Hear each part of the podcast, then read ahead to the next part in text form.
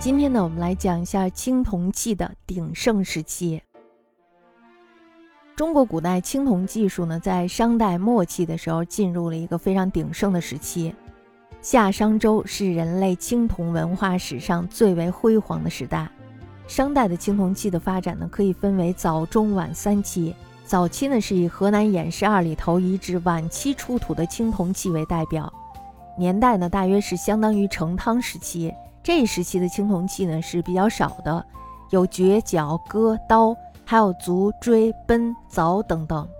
这些东西呢大多是举行祭祀宴会时的礼器，种类呢是非常单调的。那么它们的胎质呢也是比较薄的，铸造呢也是非常粗糙的，没有什么花纹，也没有什么铭文。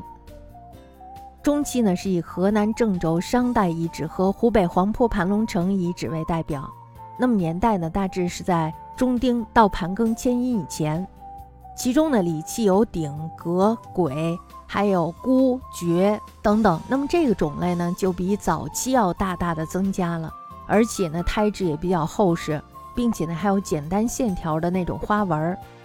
到了晚期呢，就是安阳殷墟出土为代表了，年代呢大概是盘庚迁殷至商末。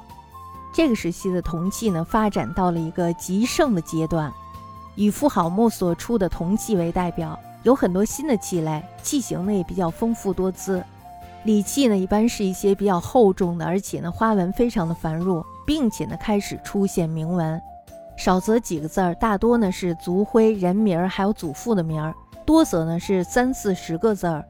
内容呢大多是因为被赏赐，所以呢专门铸一个铜器，然后来作为纪念，就像我们现在什么大力神杯一样，是吧？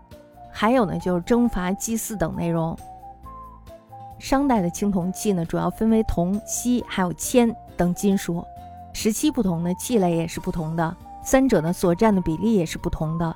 早期的铜器呢占百分之九十以上，有的锡呢仅占百分之一。中期的锡还有铅的比例呢是占百分之五到百分之八，百分之一到百分之六，这个呢是有所增长的。到晚期呢，则以铅代替了锡。在商代呢，青铜器的造型逐渐定型化，并且呢发展成为多种造型系列。商代的艺术家所创造出来的鼎、尊、箍、爵等这些礼器呢，有着非常完美的造型。那么在中国工艺美术史上呢，也具有永久性的典范意义。这个我可以给大家拍一些图片啊，的确是非常的好看。